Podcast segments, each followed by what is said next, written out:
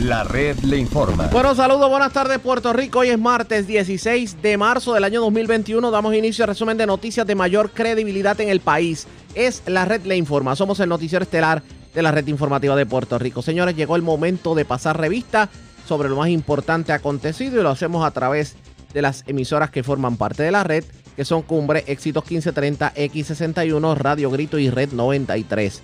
www.redinformativa.net Señores, las noticias ahora. Las noticias. La red le informa. Y estas son las informaciones más importantes en la red le informa para hoy, martes 16 de marzo. Primero fueron las escuelas, ahora resulta que los empleados públicos y hasta los privados tendrán que regresar a trabajar. De hecho, hoy se habló sobre posibles incentivos que se le otorgarán a los empleados para que se motiven en regresar a sus centros de trabajo y esto a pesar de las ayudas que reciben. Sobre el particular advertencia del secretario del Trabajo, se acabó el desempleo y el PUA para el que no quiera regresar a trabajar aun cuando tiene trabajo disponible. ¿Hay o no hay discrimen contra las damas mayores de 60 años? ¿Y hay discrimen contra los residentes del oeste de Puerto Rico? Hoy lo discutimos con la senadora Migdalia González. Federación de Maestros retará nuevamente a la asociación, buscarán convertirse en el representante único del magisterio. Informe de comisión en la Cámara concluye que el contrato de Luma Energy debe ser cancelado de inmediato y radica resolución para que Administración Pierluisi desista de implementar el controversial contrato. Una asamblea constitucional de estatus es lo que proponen varios líderes del Partido Popular Democrático. Molesto alcalde de Villalba porque desconocidos le llevaron todo el equipo de ornato para mantener las carreteras, mientras que vecinos de comunidad en Orocovi se cansaron de esperar por el gobierno. Decidieron meterle mano a dos de las principales carreteras en la zona, la 143 y la 564 del lago Matrullas. Viva de milagro embarazada tras vehículo que viajaba a ser tiroteado. En Ciales, el caballero que la acompañaba murió baleado en el incidente. Asesinan hombre anoche en sector de Vieques. En condición grave, peatón arrollado en la 129 de Arecibo. Viva de milagro, mujer que recibió impacto de bala en Río Piedras. Cargos criminales a hombre que se le ocupó gran cantidad de drogas en medio de intervención en residencia de Aguadilla. Delincuentes se llevan 1.800 dólares en efectivo en medio de escalamiento al colmado Los Hermanos de la avenida San Alfonso en Puerto Nuevo. Y escuche esto. Dicen que dos rayos no caen en el mismo sitio por esta vez le tocó la mala suerte a la panadería Sancho en Arecibo. Delincuentes se llevaron 5 mil dólares en vinos y tan reciente como antier se habían llevado 300 dólares en otro escalamiento. Esta es la red informativa de Puerto Rico. Señores, iniciamos la edición de hoy del Noticiero Estelar de la red informativa de inmediato a las noticias. Primero fueron las escuelas.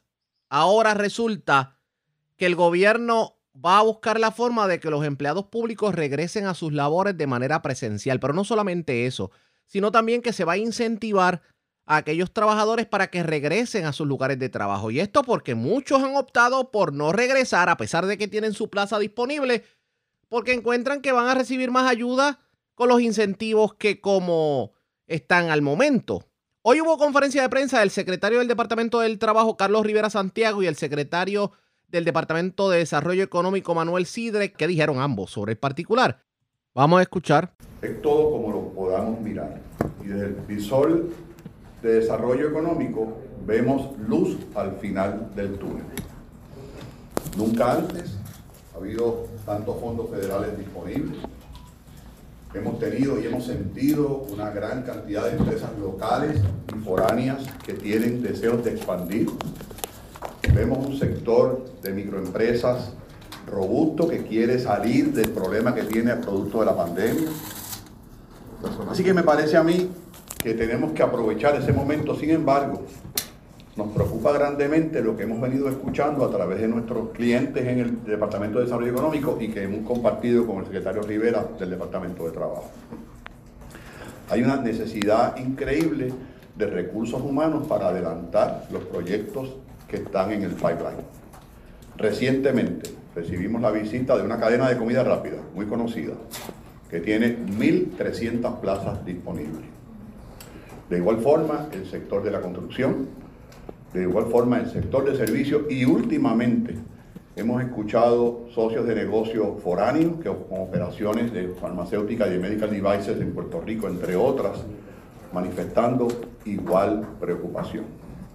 Y me parece, me parece que eh, el Departamento de Desarrollo Económico tiene que ser ojo avisor a cualquier evento que pueda estar ocurriendo, que pueda afectar precisamente la oportunidad de cara a ese futuro que tenemos de llevar a Puerto Rico al próximo nivel de desarrollo económico. Y para mi sorpresa, lo tengo que decir así, recibí una llamada del secretario Carlos Rivera, secretario del Departamento de Trabajo, manifestándome su preocupación, porque de igual forma que el Departamento de Desarrollo Económico ha sentido y ha tenido eh, ciertas situaciones con sus socios y con sus clientes, lo mismo ha ocurrido con el Departamento de Trabajo. Nos reunimos hace tres semanas y empezamos a trabajar la opción de cómo podemos ser entes facilitadores para que el empleado que no está asistiendo a su, a su empleo y que el patrono tiene el empleo disponible pueda, pueda acceder al, empleado. Y si el empleado no accede al trabajo, y si el empleado, por alguna razón, la información que dio no es la correcta, tener algún tipo de consecuencia que pueda, número uno, lograr que esa fuerza laboral y ese recurso humano tan importante regrese a su trabajo. Ahora bien, ¿cómo hacemos que regresen tomando en consideración que no es lo mismo ganarse 7.25 la hora a meterse 600 dólares al bolsillo semanales de desempleo y púa? Esto fue lo que dijo el secretario del Trabajo sobre particular. Eso dijo al inicio Manuel Citre, pero usted quiere saber cuál es la estrategia del Departamento del Trabajo, pues se acaba de abrir una página en donde los patronos pueden entrar y decir, bueno, ya yo tengo el trabajo para determinado empleado, este empleado simplemente no quiso reportarse a trabajar y esto provocaría que la persona pierda el desempleo o inclusive pierda el PUA. Vamos a escuchar las declaraciones que diera el secretario del Departamento del Trabajo. Pero lo que nos trae hoy, pues quizás es la, mayor fiscalización de fondos federales, que es algo que, tenemos que hacer. Eh, el gobierno federal nos ha exigido tanto al, al, Departamento del Trabajo en Puerto Rico como también a los demás estados y territorios eh, que estos fondos federales eh, se fiscalicen. Cuando me refiero a que se fiscalicen es que estos beneficios que se otorgan, hay unos requisitos en ley para poder otorgarse. Así que tiene que cumplirse con unos requisitos para que estas, estas personas puedan ser acreedores de este beneficio. Como ustedes conocen, eh, lo que tiene que ver con los fondos de desempleo y PUA, llevamos aproximadamente, ya cumplimos un año. Eh, así que desde marzo de 2020 se han ido, venido otorgando eh, estos beneficios, tanto para lo que tiene que ver con, con desempleo y PUA. Recientemente, en días recientes, se acaba de extender estos beneficios hasta el 6 de septiembre del 2021, lo que tiene que ver con desempleo y con PUA. Sin embargo, el gobierno federal nuevamente reitera que tenemos que entonces fiscalizar eh, cómo se otorgan esos beneficios, eh, particularmente a los, a los reclamantes, y que nos aseguremos que se cumple con esa regulación federal. Entre estas exigencias, eh, el gobierno federal estableció un programa que se llama Return to Work o Regreso al Trabajo, que es un programa que se le requiere a todos los estados y territorios, donde tenemos que establecer un mecanismo ágil y eficaz en el cual el patrono notifique al Departamento del Trabajo en el caso de aquellos empleados que se les llame a regresar a trabajar y estos no brinden una razón válida o legítima en ley para no regresar al trabajo. Una vez este patrón notifica al Departamento del Trabajo, la regulación federal lo que establece es que de manera preventiva se pudiese hacer una, detener el pago de estos beneficios en lo que se hace una investigación con profundidad y luego entonces se determina de manera ¿verdad? final ya la, la situación. Hoy, precisamente cumpliendo con ese requisito federal, así como en conjunto con el Departamento de Desarrollo Económico, pues estamos anunciando en el día de hoy el cumplimiento del, requerimiento y de un programa eh, que es Regreso al Trabajo, en el cual los patronos actualmente pueden acudir a nuestra página de internet, que es www.trabajo.pr.gov, van al área de servicios en línea, y una vez al área de servicios en línea, va a poder entonces eh, ir al portal de patronos. No tengo una, gráfica quizás más, más, grande, ¿verdad? Pero tengo aquí una, una breve presentación donde se, se, ve obviamente la página eh, del Departamento del Trabajo. Y una vez el patrono, entonces va al área del portal de patrono, va a poner su número de seguro social patronal, su información como patrono, ya tienen un número de cuenta, un número de usuario y de password o contraseña, y una vez entra y le da enter, va a poder entonces notificar ese empleado, dar la información de ese empleado, la fecha en cuando le notificó que regresara a trabajar y desde qué fecha esa persona no se personó. Una vez ese patrono someta esta información, pues inmediatamente el Departamento del Trabajo va a hacer entonces una, investigación sobre estos empleados, pudiese hacerse un, un, detenerse el pago de manera preventiva y obviamente se hace una adjudicación. En el caso de, aquellas, de aquellos casos donde no había una razón legítima eh, en ley para que este empleado se, negara o se regresara a trabajar, eh, primero, pudiese haber un recobro de ese dinero, porque eso no lo establece y lo requiere el gobierno federal, que en el caso de aquellas personas que estaban aptas y disponibles y determinaron voluntariamente no regresar a trabajar sin una razón legítima, tenemos que hacer la acción de recobro. La persona también pudiese estar sujeta a una descalificación para este programa si se, si se establece que no cumplía con los requisitos. Y obviamente que si, cometió, si cometió fraude o dio información incorrecta o falsa, pues pudiese también tener algún referido a alguna agencia estatal eh, o federal. Es importante señalar que el seguro por desempleo es pagado únicamente por los patronos en Puerto Rico y los trabajadores no tienen que hacer ningún tipo de aportación. Ahora bien, como toda póliza de seguro, en la medida que se hagan múltiples reclamaciones contra estas pólizas, pues obviamente los cargos o los costos de esta póliza pudiesen aumentar. Por consiguiente, a quien perjudica es el patrono y es su responsabilidad también como patrono el notificar aquellos cargos que son indebidos o aquellos casos que no proceden eh, esas reclamaciones. Como mencioné, ¿verdad? De conocimiento público, que los fondos otorgados por concepto del desempleo y PUA son fondos federales y no pertenecen al gobierno de Puerto Rico ni pueden otorgarse sin cumplir con unos requisitos en ley. El otorgar estos beneficios en incumplimiento con las regulaciones federales ponen en peligro el que se continúen otorgando estos fondos federales a Puerto Rico y que, tanto, y que tanto los reclamantes como el gobierno de Puerto Rico pudiesen responder por estos fondos ante el gobierno federal. Eso es bien importante mencionarlo, que en la medida que si esos fondos se, se desembolsan de una manera inadecuada, ese dinero se tiene que recobrar y de no recobrarse el gobierno de Puerto Rico tuviese que responder ante el gobierno federal. Por consiguiente, es nuestro compromiso, primero, el continuar otorgando estos beneficios a todos los reclamantes que cumplan con los requisitos de ley y que se han visto afectados por la pandemia. No obstante, mientras se hagan estos desembolsos, se estará fiscalizando la otorgación de estos beneficios en cumplimiento con lo exigido por el gobierno federal. Exhortamos a todos los patronos a que notifiquen mediante el portal de patronos a aquellas personas que determinen no regresar a trabajar sin una razón legítima en ley. A la ciudadanía general les recomendamos que se oriente sobre los programas de desempleo y sus requisitos en ley para que eviten incumplir con la regulación federal, incurrir en fraude o en recobro de este dinero. Así va la cosa. Aquel que se niegue a trabajar teniendo trabajo se quedó sin desempleo y se quedó sin púa. Pero vamos a continuar escuchando la explicación que dieran ambos funcionarios, el secretario del Departamento del Trabajo y el de Desarrollo Económico. Pero antes hacemos lo siguiente. Presentamos las condiciones del tiempo para hoy. Para la tarde de hoy martes se espera que prevalezcan condiciones mayormente estables a través de Puerto Rico, aunque se pronostican aguaceros localmente inducidos para sectores del suroeste. La actividad más fuerte, si alguna, podría resultar en acumulación de agua en las carreteras y en áreas de pobre drenaje. El viento estará del noreste a alrededor de 15 a 20 millas por hora con variaciones en la brisa marina. Las condiciones marítimas continuarán entre 4 y 6 pies a través de la mayoría de las aguas locales. Por lo tanto, los operadores de pequeñas embarcaciones deberán ejercer precaución. Una marejada del norte llegará tarde esta noche creando condiciones marítimas y costeras peligrosas. Por lo tanto, Advertencias para los operadores de embarcaciones pequeñas están en efecto desde tarde esta noche y los próximos días. En la red informativa de Puerto Rico, este fue el informe del tiempo.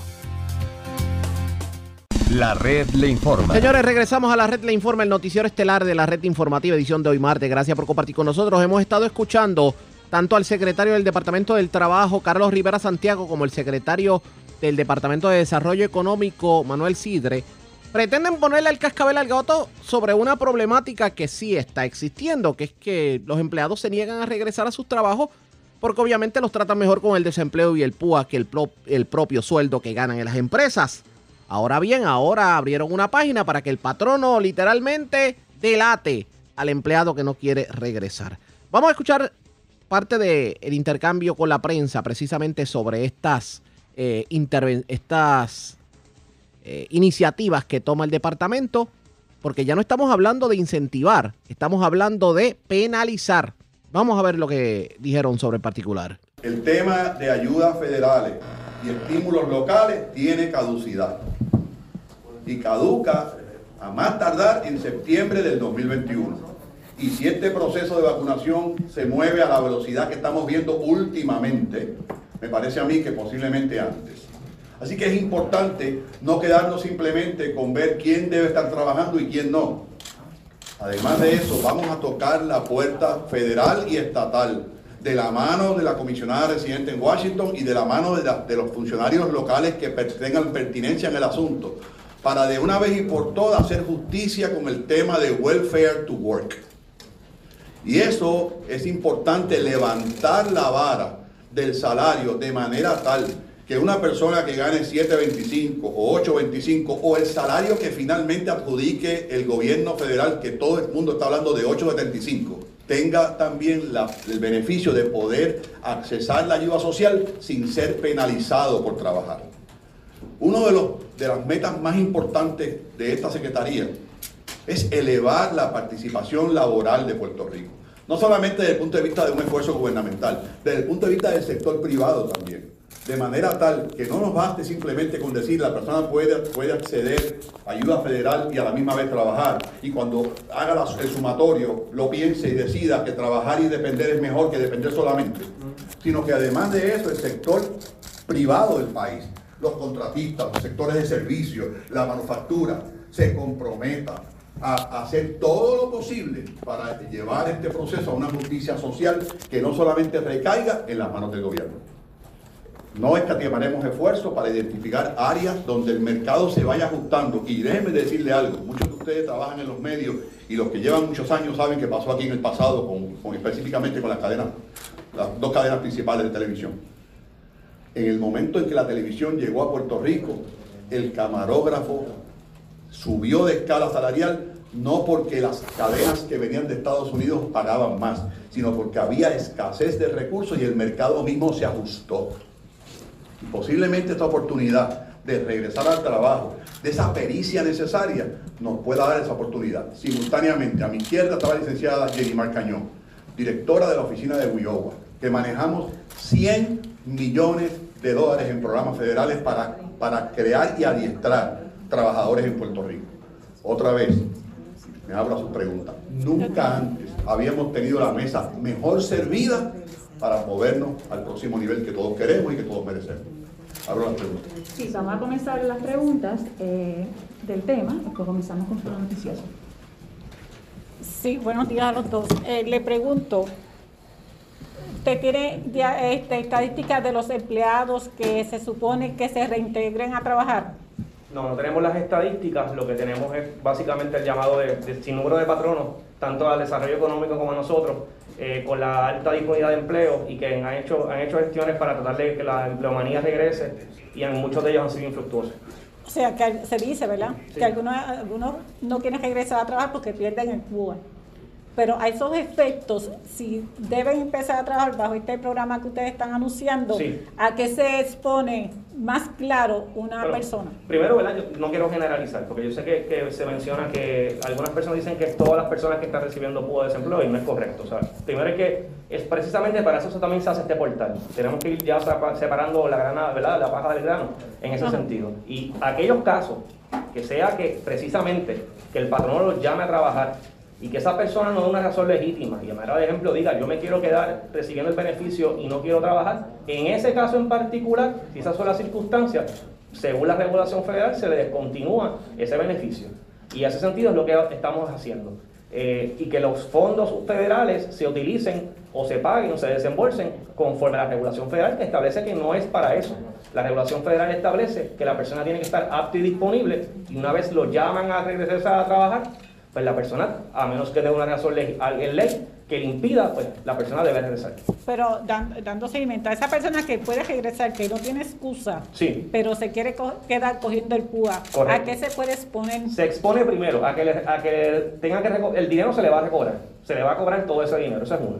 Dos, si la persona dio información incorrecta o falsa, pudiese también haber ser descalificado. Cuando digo descalificado es que la persona no puede ser acreedor del beneficio federal, de, en este caso desempleo PUA, si estuviese recibiendo otras ayudas federales, pudiese afectarle también esas ayudas federales.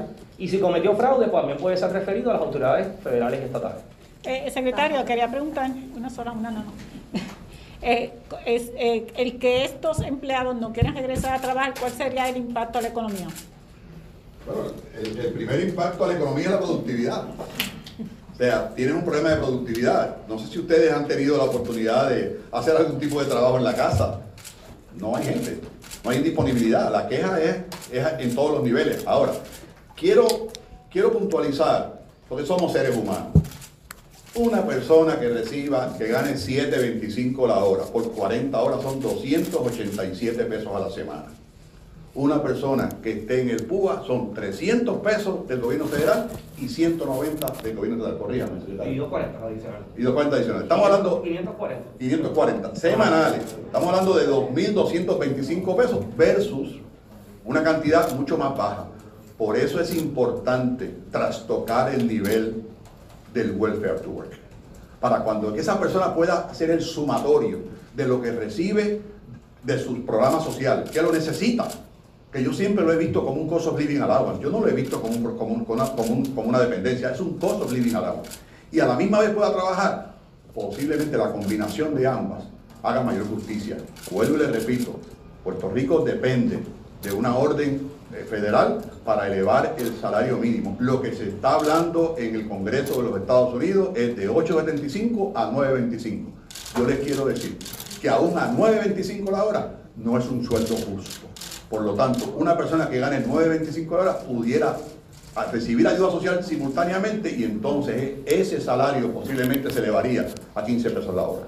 Secretario, yo quería hablar, quería hablar con el secretario. Ah, perdón, si usted. Sí, en breve, sobre ese particular, obviamente nosotros apoyamos esta iniciativa. Definitivamente eh, coincidimos con esa visión de que en la medida que no se es atractivo eh, que la persona se una al mercado laboral, pues esto es un asunto matemático. Eh, y la persona lo que hace es sumar y, determina eh, con cuál situación está mejor. Así que esto nos lleva a una introspección, y ya yo lo he mencionado. Como gobierno tenemos que hacer una introspección, cambiar las estrategias dirigidas precisamente a, a mover a la gente al sector laboral.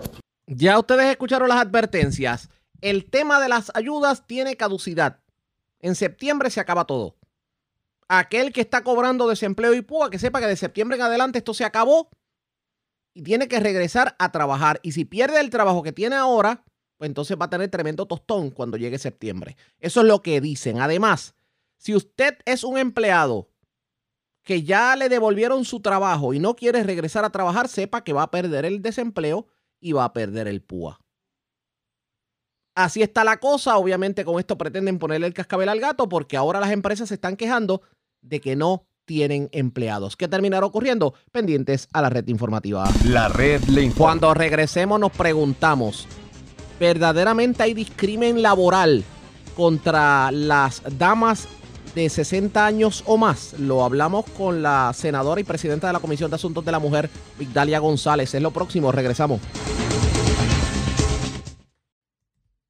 La red le informa. Señores, regresamos a la red le informa. Somos el noticiero estelar de la red informativa. Gracias por compartir con nosotros. Bueno, en una de esas pocas movidas multipartitas que vemos en el Senado de Puerto Rico, en la tarde de ayer se anunció por parte de senadoras de diversos partidos políticos que se proponían a radicar una medida para investigar si verdaderamente hay discrimen con las damas mayores de 60 años en, asuntos médicos, en asuntos laborales, etcétera, etcétera, etcétera. Y en la mañana de hoy tuvimos la oportunidad de hablar con la senadora Migdalia González, que es la senadora eh, del distrito Mayagüez Aguadilla y presidenta de la Comisión de Asuntos de la Mujer del Senado de Puerto Rico, la persona que propone junto a otras legisladoras de diferentes partidos políticos el que se investigue esto, porque según ella entiende, Muchas veces hasta la familia olvida atender a las mujeres adultas mayores.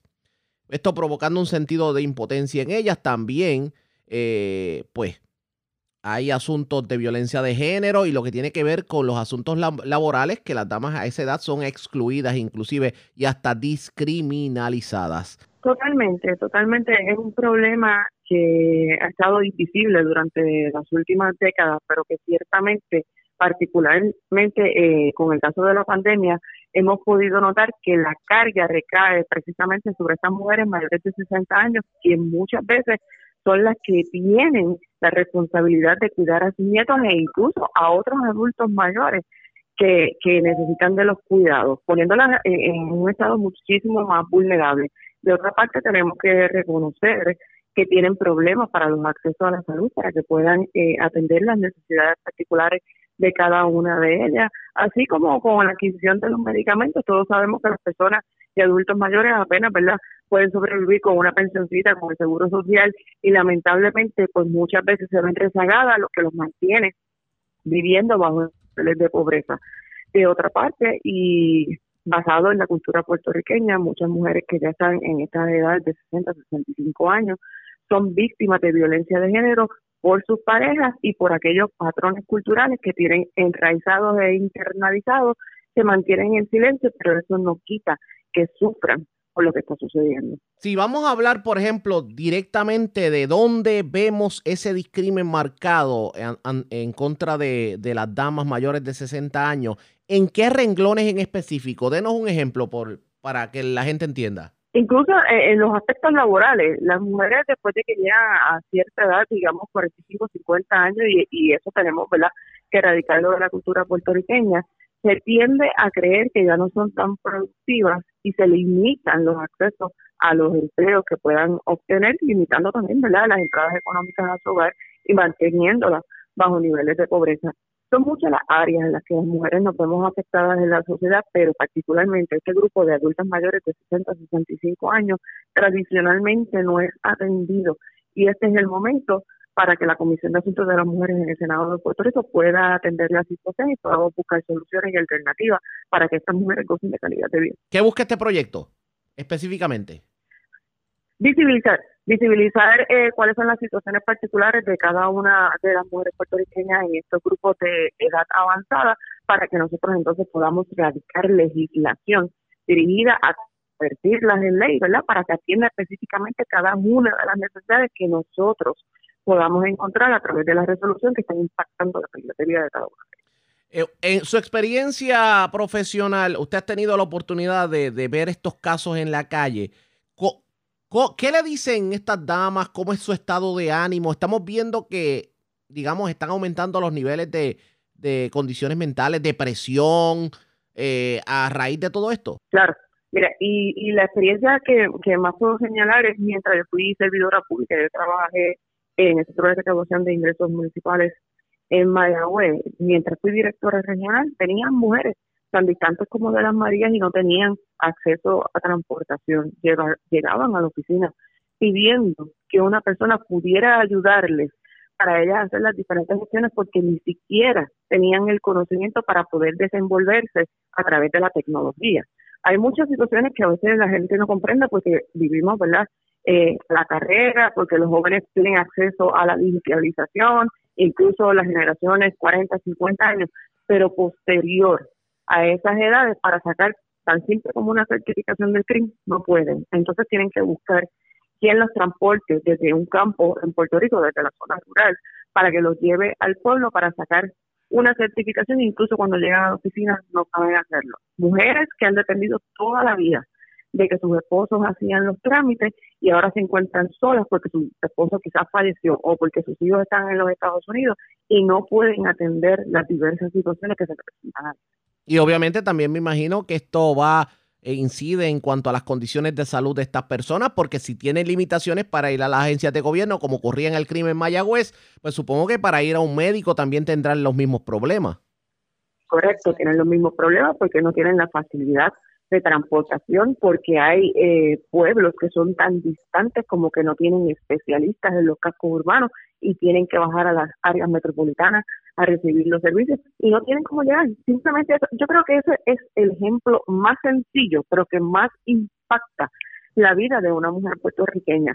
Si tú no tienes acceso a los servicios de salud, Bendito, entonces, ¿de qué estamos hablando? Lamentablemente la calidad de vida de estas mujeres se ve marcada, se ve afectada y nosotros tenemos que garantizar, así como establece la Constitución del Estado Libre Asociado, que estas personas tengan un trato digno, que vivan bajo condiciones que verdaderamente les permitan realizarse como seres humanos. Yo le voy a poner el cascabel Ah, eh, adelante, Jackie. Me hace preguntar, y yo creo que Arriaga y yo estamos en la misma línea. No sé si me equivoco, Arriaga, pero ya que es importante en el área de la salud, ¿qué va a pasar con las aseguradoras de Puerto Rico si ustedes lo que nos representan a nosotros los ciudadanos eh, no llegan a un acuerdo para defender a la ciudadanía o darle validez a lo que se está exigiendo ¿verdad? En Senado o Cámara a través del Colegio de Médicos. Por ejemplo, tomando en consideración que si hay tanto discrimen con las damas mayores de 60, eh, pues obviamente la mayoría de esa comunidad son los que tienen acceso al Medicare Advantage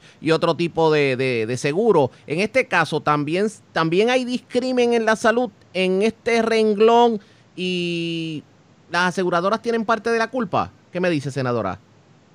Pues mira, esa ha sido una de las preocupaciones mayores que he escuchado eh, en los residentes en este país, no solo de las mujeres, sino también de algunos caballeros y precisamente eh, durante la próxima semana se va a estar realizando una petición de información a las diferentes aseguradoras para que puedan eh, hacernos llegar la información correcta para nosotros tomar las determinaciones necesarias y presentar la legislación que sea oportuna en esta ocasión. O sea, la información que ustedes tienen es que en efecto sí puede haber algún tipo de problema en este sentido. Y ya que estamos hablando de discrimen, pues obviamente le preguntamos a la senadora sobre lo que ha sido el cuento de nunca acabar. Y es el reclamo de los residentes del oeste de Puerto Rico de que se le discrimina al oeste de Puerto Rico en comparación con otras zonas, sobre todo la zona metropolitana. Los servicios llegan a Puerto Rico, pero parecería que los servicios del gobierno llegan a menor escala, igual que los proyectos de infraestructura a la zona oeste de Puerto Rico. ¿Qué dijo la senadora sobre el particular? Vamos a escuchar hemos sido eh, hemos sido muy verbales en esta situación tan reciente como ayer estuve radicando una resolución que nos permita investigar cuánto dinero está recibiendo el oeste de Puerto Rico, si alguno, con relación a lo que reciben los pueblos en las áreas metropolitanas, lo que nos mantiene a nosotros en una situación vulnerable. La infraestructura vial está en malas condiciones, las facilidades hospitalarias, los servicios de vivienda, todas estas son situaciones que afectan a los ciudadanos del distrito Mayagüez Aguadilla, que es el que yo represento en el Senado de Puerto Rico, y que nosotros tenemos que atender si queremos despuntar, si queremos desarrollo económico, si queremos que el oeste marque la diferencia en el país, nosotros tenemos que atender con premura esta situación y tenemos que exigir que se nos trate en igualdad de condiciones a los que se trata a los residentes en el resto del país. ¿Dónde hay más discrimen en el oeste? ¿En qué renglón? Mira, eh, la tasa de empleo y de desempleo ciertamente muestra unas condiciones alarmantes, particularmente en aquellos pueblos de la montaña, que no hay oportunidades de desarrollo, que no hay empresas emergiendo, que no hay empleos en el sector público y mantiene a la familia puertorriqueña bajo niveles de pobreza. Nos proponemos precisamente para esto hacer un estudio que nos lleve, nos lleve a entender cuáles son las condiciones que nosotros tenemos que mejorar a partir de, lo que se, se, se dilucide durante la investigación para nosotros poder atender las necesidades de estas personas particulares y que haya la oportunidad y crecimiento en el empleo. Vamos, vamos a ver qué termina ocurriendo en, en cuanto a lo que tiene que ver con el oeste de Puerto Rico, porque siempre ha habido intentos de que se trate de mirar al oeste como se mira a otras zonas de Puerto Rico, sobre todo la zona metropolitana, que es donde se concentran las ayudas. Y pues como obviamente el, eh, el poder de gobierno se concentra en la zona metro, es como si se olvidaran. Yo recuerdo aquello, yo no sé, usted me corregirá, cuando se abrió la famosa Fortaleza del Oeste, yo creo que aquello se ha convertido en un edificio vacío, ¿cierto? Sí, allí no, no hay nada en este momento, eso se eliminó ya hace muchísimos años. Nosotros tenemos que buscar la descentralización de algunas de las funciones del gobierno, que los servicios lleguen directamente a la zona. Nosotros estamos ahí, somos los más lejos que estamos del área metropolitana, así que nosotros merecemos tener acceso a esos servicios, servicios esenciales que el gobierno de Puerto Rico tiene que prestarle a la ciudadanía. Ciertamente, si nosotros pasamos recursos a los municipios, que son aquellos que están en la primera línea de defensa, una vez hay emergencia, una vez hay desastre, pues nosotros vamos a estar garantizando que la calidad de vida de la gente en el oeste mejore. Yo le voy a poner una pregunta difícil y con esto cierro. Para el que sintoniza tarde, hablamos con la senadora del distrito Mayagüez Aguadilla y presidenta de la Comisión de Asuntos de la Mujer del Senado de Puerto Rico, la senadora Mitalia González. Senadora, usted fue la directora del CRIM en Mayagüez, ¿cierto? Sí. Y obviamente conoce mucho del CRIM. ¿Me escucha? Sí. Ok, sí, pues, sí. y obviamente usted conoce mucho del CRIM. Pues yo le pregunto, ahora que usted está del otro lado, que está en el lado de, de legislar, ¿verdaderamente se le hace justicia a los puertorriqueños en cuanto a lo que tiene que ver con las contribuciones en el CRIM, sí o no? Le voy a contestar porque mucha gente no entiende cuál es la función del Centro de Recaudación de Ingresos Municipales. Eh, eh, el Centro de Recaudación de Ingresos Municipales nutre a los municipios de unas remesas que se reciben a partir de los recaudos de las contribuciones sobre la propiedad. Si no fuera por estas remesas, si no fuera por las contribuciones que se ponen sobre la propiedad mueble e inmueble, los municipios en el país no podían continuar prestando los servicios que, que prestan en este momento. Ciertamente, hay unas cosas que el TRIM tiene que agilizar, que tiene que adelantar, y eso lo digo como empleada que fui, pero también como senadora. Eh, tenemos que revisar la, las contribuciones sobre la propiedad, las tasaciones, para que sean más efectivas, para que no haya tanto problema con el trámite dentro de la agencia, pero de que el CRIM es necesario y de que atienda las necesidades particulares de los municipios, ciertamente. Expresiones de la senadora del distrito Mayagüez Aguadilla, Mi- Migdalia González, también presidenta de la Comisión de Asuntos de la Mujer. Vamos a ver cómo fluye esto porque nosotros somos el país de las investigaciones, pero aquí se investiga mucho y se hace poco. O sea, la idea de que se haga una investigación es que los hallazgos de esta investigación puedan tener un resultado directo en beneficio de la situación que se investiga. Eso está por verse. Ustedes pendientes a la red informativa. La red La pausa cuando regresemos las noticias del ámbito policíaco más importantes acontecidas, entre las que tenemos que destacar. Tenemos más información sobre un incidente que ocurrió en la mañana de ayer lunes en Ciales. Un vehículo fue tiroteado, un caballero murió, la dama que lo acompañaba, que estaba en, en condición, bueno, estaba embarazada, se encuentra recluida en el centro médico de Río Piedra. Además, se reportó un asesinato en el barrio Maguayo adentro de Dorado. También, señores, otro asesinato en Vieques. Esta vez estamos hablando de Terrazas de San Francisco, donde ocurre este asesinato. Y siguen los casos de Timo con las llamadas telefónicas. Si alguien lo llama y le dice que le secuestraron a un familiar, cuelgue la llamada. Si alguien lo llama diciendo que es de una compañía de celulares que le quieren cambiar el sistema, cuelgue la llamada. Si hay alguien que lo llama diciendo que es que, que el sistema de ATH móvil se le cayó, cuelgue la llamada. Evite los casos de Timo. Otro caso se reportó en Carolina. Es lo próximo, la pausa. Regresamos en breve.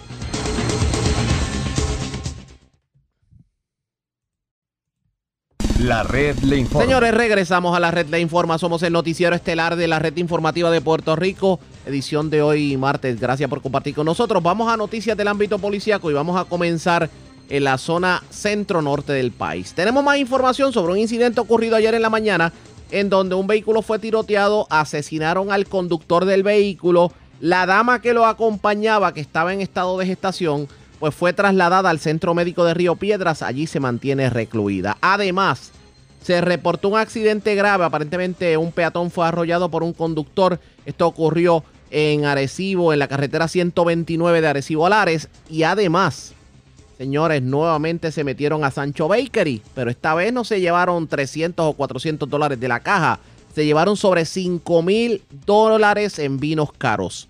Wanda Vázquez, directora de la oficina de prensa de la policía en Arecibo, con detalles. Saludos, buenas tardes. Sí, gracias, muy buenas tardes. Pues así mismo ocurrió un asesinato y una persona que resultó herida de, ba de bala. Esto ocurrió a través del sistema de emergencia que informaron sobre un vehículo volcado en la carretera 149 en el barrio Atuoviejo del sector La Grama en el pueblo de Ciales.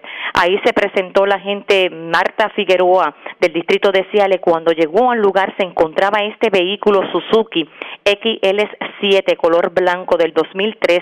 El mismo se encontró encontraba volcado y en el interior de, de ese vehículo se encontraba una persona identificada como Héctor Elías Molina Colón, de 22 años de edad, conocido como El Gordo y residente del pueblo de Ciales. Este aparentemente resultó con varios impactos de bala que le causaron la muerte en el acto y con él se encontraba una pasajera que fue identificada como Joan Marie Lozada Rivera, de 23 años de edad, quien esta resultó también con heridas de gravedad de bala. La misma fue transportada hasta el Hospital Centro Médico de Río Piedra y se encontraba en condición de eh, bastante de cuidado, esta ya que se encontraba en su sexto mes de gestación. El agente Carlos Cruz de la División de Homicidios del 6 de Arecibo, en unión a la fiscal Daisy Quintero, se hicieron a cargo de la investigación. Por otra parte, también ocurrió un accidente grave. Esto ocurrió en horas de la noche, eso de las 8 y 20 de la noche, en la carretera 129 a la altura del kilómetro 1.5 de Arecibo.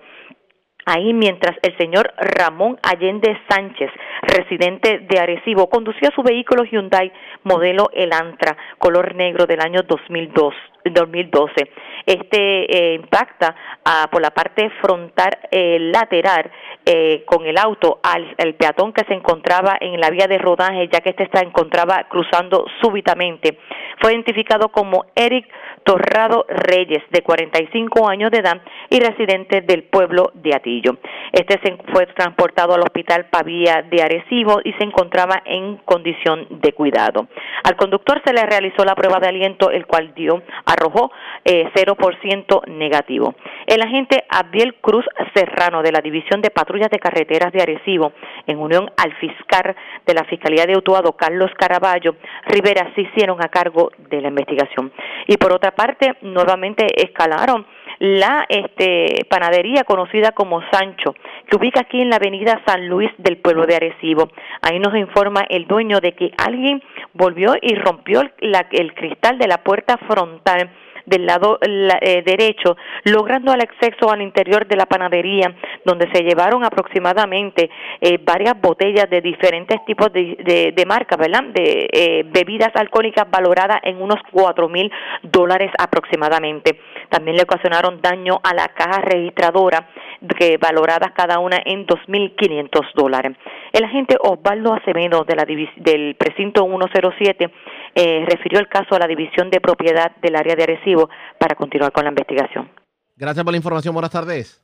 Igual. Gracias. Era Wanda Vázquez, oficial de prensa de la policía en la zona de Arecibo, de la zona norte. Vamos a la zona noreste de Puerto Rico porque una persona fue asesinada en la madrugada de hoy en el sector Terrazas de San Francisco en Vieques. Daniel Fuentes, oficial de prensa de la policía en Fajardo, con detalles. Saludos, buenas tardes. Saludos, buenas tardes. Eh, como bien dice, un asesinato fue reportado a las 1 y 23 de la madrugada de hoy. Esto fue en Terrazas de San Francisco, en Vieques. Según se informó preliminarmente, las autoridades fueron alertadas a través del sistema de emergencia 911, alertando sobre eh, situación sospechosa. Al llegar la policía, encontraron el cadáver de un hombre con múltiples heridas de bala en diferentes partes del cuerpo. El occiso fue identificado como Gilberto Vázquez Olmo, de 52 años de edad, residente en el lugar. El agente Julio Prado, adscrito a la División de Homicidios del Cuerpo de Investigaciones Criminales de Fajardo, en unión a la fiscal Vanessa Marcano, Marcano, se encargaron de la correspondiente investigación. Eso es todo lo que tenemos hasta el momento. Buenas tardes. Y buenas tardes para usted también. Gracias, era Daniel Fuentes, oficial de prensa de la policía en Fajardo, de la zona noreste. Vamos al noroeste de Puerto Rico, porque las autoridades le erradicaron cargos criminales a un hombre al que le ocuparon, señores, no cualquier cantidad de drogas, mil decks de heroína, 400 bolsitas de cocaína y más de mil dólares en efectivo. Esto ocurrió en el sector Llano Jiménez del barrio Pueblo de Aguadilla. Además, se intervino con un vehículo en Aguada, a la persona se le ocupó un arma de fuego ilegal. Juan Bautista, ya el oficial de prensa de la policía en Aguadilla con detalles. Saludos, buenas tardes. Saludos, buenas tardes para ti, Ariaga, buenas tardes para el público Radio Escucha. Como mencionaste, como parte del Plan Integrado de Seguridad de nuestra área, que es dirigida por el Teniente Coronel José M. Rodríguez Rivera, en la tarde de ayer, personal de la División de Drogas llevaron a cabo un trabajo de vigilancia en el sector eh, Jiménez de Aguadilla. Allí arrestaron a Juan Borrero Acevedo, de 53 años, residente de ese municipio, a quien le ocuparon, como mencionaste, mil de heroína, 401 bolsas de cocaína, 1.015 dólares en efectivo y un vehículo Toyota modelo Venza del año 2010. Esta intervención fue consultada con la fiscal Silda Rubio, quien presentó los cargos contra el detenido por violación a la ley de sustancias controladas ante el juez José Morales, el cual determinó causa contra el imputado y le impuso una fianza de 30 mil dólares la que prestó, quedando en libertad hasta la vista preliminar. Por otro lado, en relación a la intervención que realizó personal del Distrito Policía de Aguada, la misma fue a eso de las 2 y 45 de la madrugada de hoy, en la carretera 441, el kilómetro 0.9, esto es jurisdicción del barrio Guaniquillas de Aguada.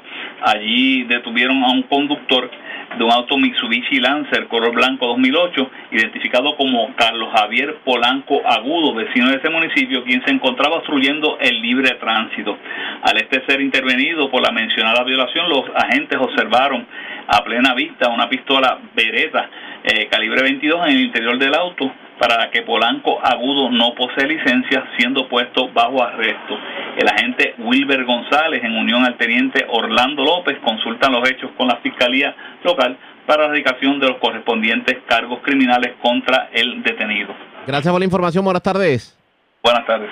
Gracias, era Juan Bautista, ya la oficial de prensa de la policía en Aguadilla de la zona noroeste. Vamos a la zona metropolitana porque delincuentes se llevaron 1.800 dólares en efectivo en medio de un escalamiento al colmado Los Hermanos de la avenida San Alfonso en Puerto Nuevo. Además, una persona resultó herida de bala, aparentemente algún tipo de bala perdida o algo así por el estilo. Esto ocurrió en la zona metropolitana. Y la información la tiene José Catalán, oficial de prensa de la policía en el cuartel general. Saludos, buenas tardes. Saludos, Arrea, muy buenas tardes. Eso es correcto, un escalamiento ocurrió en horas de la mañana de ayer, lunes, en el colmado Los Hermanos que ubica en la avenida San Alfonso en Puerto Nuevo.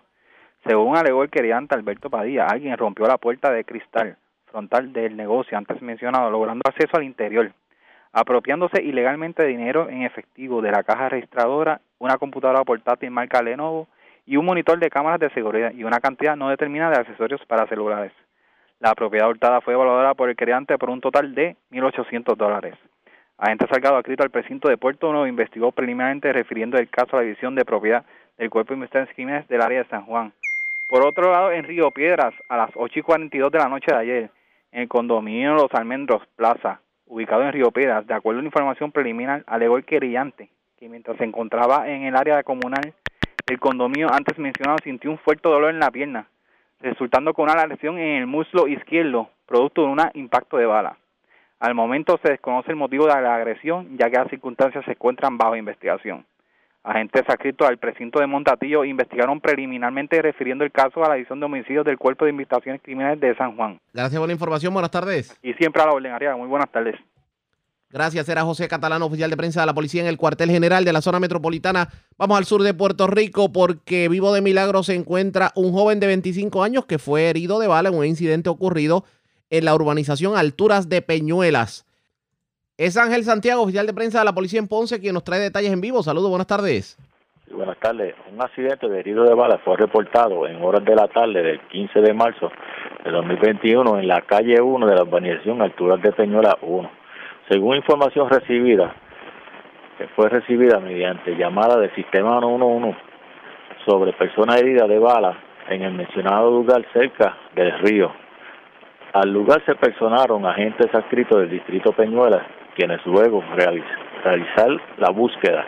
Localizaron en el interior de la residencia B12 en la urbanización Riverside del mencionado municipio el joven ex Titor Xavier Rivera Ortiz de 25 años.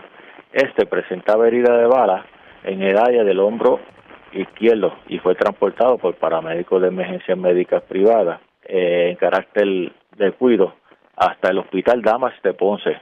Al momento de, condición estable, además se informó que en el lugar se ocupó una cartera de mujer en la cual contenía en su interior cuatro cargadores de municiones cargados. La investigación está a cargo del agente Ángel López de homicidios de Área Ponce, donde le tomaron fotos y recuperaron evidencia. Fue realizada por el agente Adón López de Servicios Técnicos. Sería todo. Gracias por la información. Buenas tardes. Gracias, La red le informa. Bueno, señores, vamos a una pausa. Identificamos nuestra cadena de emisoras en todo Puerto Rico. Regresamos con más en esta edición de hoy martes del Noticiero Estelar de la red informativa. La red le informa. Señores, iniciamos nuestra segunda hora de programación. El resumen de noticias de mayor credibilidad en el país es La red le informa. Somos el Noticiero Estelar de la red informativa de Puerto Rico. Edición de hoy martes 16 de marzo. Vamos a continuar pasando revistas sobre lo más importante acontecido, como siempre, a través de las emisoras que forman parte de la red, que son Cumbre, Éxitos 1530, X61, Radio Grito y Red 93, www.redinformativa.net. Señores, las noticias ahora. Las noticias. La red le informa. Y estas son las informaciones más importantes en la red le informa para hoy.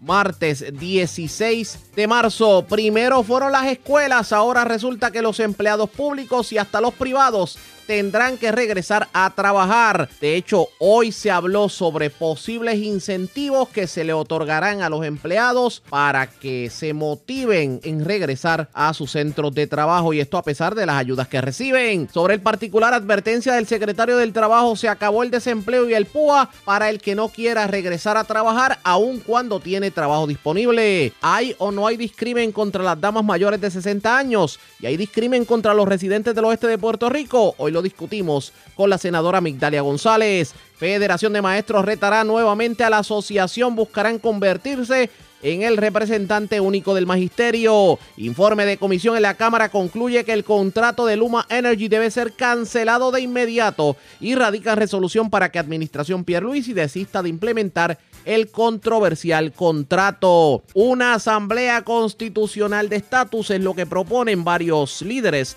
del Partido Popular Democrático. Molesto alcalde de Villalba porque desconocidos le llevaron todo el equipo de ornato para mantener las carreteras, mientras que vecinos de comunidad en Orocovi se cansaron de esperar por el gobierno. Decidieron meterle mano a dos de las principales carreteras en la zona, la 143 y la 564 del lago Matrullas. Viva de milagro embarazada tras vehículo que viajaba a ser tiroteado.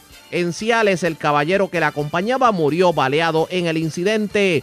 Asesinan hombre anoche en sector de Vieques. En condición grave, peatón arrollado en la 129 de Arecibo. Viva de milagro, mujer que recibió impacto de bala en Río Piedras. Cargos criminales a hombre que se le ocupó gran cantidad de drogas en medio de intervención en residencia de Aguadilla. Delincuentes se llevan 1.800 dólares en efectivo en medio de escalamiento al colmado Los Hermanos de la avenida San Alfonso en Puerto Nuevo. Y escuche esto. Dicen que dos rayos no caen en el mismo sitio por esta vez. Le tocó la mala suerte a la panadería Sancho en Arecibo. Delincuentes se llevaron 5 mil dólares en vinos y tan reciente como antier se habían llevado 300 dólares en otro escalamiento. Esta es la red informativa de Puerto Rico. Bueno, señores, damos inicio a la segunda hora de programación en el noticiero estelar de la red informativa de inmediato a las noticias. Era de esperarse que la investigación que lleva a cabo la Cámara de Representantes iba a arrojar en definitiva que el negocio, porque hay que, hay ponerlo de esa forma, negocio para Luma, el negocio de Luma Energy, o sea, el que se pretenda pasarle el manejo de la mayor tajada de la Autoridad de Energía Eléctrica a la privatizadora Luma Energy, en vez de ayudarnos a, los, a nosotros los puertorriqueños, iba a ser el peor negocio de la historia. Y sobre todo, tomando en consideración que estamos hablando de una corporación que no invierte un centavo, pero se lleva millones de dólares. Y esto nos hemos dado cuenta, no solamente por lo que se ha dicho, sino por lo que hemos visto que ha salido a la luz pública a raíz de una investigación que lleva a cabo eh, la Cámara de Representantes y la comisión presidida por la persona que tengo en línea telefónica. Ya hay una resolución por ahí que busca precisamente que se deje sin efecto el contrato o que por lo menos se evalúe de la forma se pueda, digamos, enmendar. Yo tengo en línea telefónica al representante Luis Raúl Torres, que fue quien le puso el cascabel al gato y puso a dos o tres a temblar cuando hablaron del contrato de Luma. Lo tengo en línea telefónica. Saludos, buenas tardes, bienvenido. Muy buenas tardes, José Raúl, y saludo a todo el público que nos escucha en tu programa en todo Puerto Rico, principalmente para allá, para los pueblos de la montaña de Puerto Rico. Y gracias por compartir con nosotros, eh, representante. Me parece que lo, que lo que escuchamos en las vistas públicas es razón suficiente. Yo creo que es prueba suficiente de que nosotros estamos haciendo el negocio más bobo del mundo, para no decir la palabra que merecemos porque estamos en radio familiar, en cuanto a Luma se refiere, ¿o me equivoco? Pues, pues mira, eh, esto es, yo lo, lo he llamado el tumbe del siglo XXI. Esto es un negocio redondo para Luma Energy y un negocio malo y perjudicial para el pueblo de Puerto Rico. Y eso lo hemos podido demostrar a través de los largos, de, las largas vistas que hemos realizado, ocho vistas eh, públicas, una ejecutiva, hoy tenemos otra vista ejecutiva y esta semana continúan eh, las vistas públicas. El domingo eh, viene a deponer ante la comisión eh, el presidente de Luma Energy, el señor Gwen Tesfaye, y, y obviamente lo que ha demostrado todo este proceso investigativo es que ese contrato contiene una gran cantidad de cláusulas eh, distribuidas a lo largo de las 333 páginas que tiene ese contrato, que como están esbozadas, como están escritas, como están negociadas, no son buenas para Puerto Rico y son bien peligrosas eh, para lo que es nuestro sistema de transmisión y distribución de energía eh, y para ofrecer ese servicio básico al pueblo de Puerto Rico. Tomando en consideración los hallazgos que ustedes han logrado, ya sabemos de que hay una resolución que se va a estar presentando que tiene que ver precisamente con los resultados de la investigación. Pero aparte de ya eso, está radicada, ya está radicada. radicada la, re- la resolución conjunta de la Cámara 88, eh, firmada por 14 miembros de la comisión, eh, y obviamente tiene respaldo, que aunque no la firmó, del compañero del Partido Independentista Puertorriqueño Denis Márquez, que dijo que le va a votar a favor, porque él, él no la firma como autor porque él entiende que el contrato se debe cancelar y punto. Eh, pero no obstante dijo que le iba a votar a favor, que la resolución lo que dispone es que estas agencias que negociaron este contrato no le den paso a pasar completamente el sistema de transmisión y distribución eh, de energía eh, eléctrica a Luma Energy al primero de junio hasta que se atiendan las enmiendas correspondientes para asegurarnos que el contrato no, no se dé como está escrito. dígame algo para que el pueblo entienda. Obviamente una resolución es una expresión de la legislatura de Puerto Rico. No, no, no, no, no. Esta es una resolución conjunta. Ajá. Eh, y, y la resolución es conjunta, no es una resolución de la Cámara, es una resolución conjunta. Conjunta, Cámara y Senado. que- Por eso, de- pero, es ¿Ah? una, pero es una expresión de la legislatura. La pregunta es, ¿eso puede No, sí, pero tener no, algún no, poder en ley? Para- Sí, por eso es que te digo, es que no es una expresión, porque las expresiones se hacen en las resoluciones de la Cámara o del Senado. Eh, ok. Esto es una resolución conjunta que se utiliza para aprobar leyes con términos definidos. ¿Qué quiere decir? Que da un mandato de ley y una vez ese mandato se cumple, pues la, la ley deja de, de existir. Mientras que lo- cuando hablamos de proyectos de ley, los proyectos de ley se aprueban y son, eh, ¿verdad?, infinitos. Mientras no se deroga, pues esa ley Entiendo. Lo que significa entonces que... Es que esto es una ley, es una ley. Exacto, es una que ley, ustedes, es de- ustedes pueden paralizar la implementación del contrato de Luma en junio, aunque el gobernador no quiera. Bueno, nosotros vamos a aprobar la resolución en la Cámara, esperamos que el Senado la evalúe y la apruebe inmediatamente y que pase a la firma del gobernador, porque para que sea ley la tiene que firmar. Si él la veta, la opción que tiene la Cámara y el Senado es ir por encima del veto.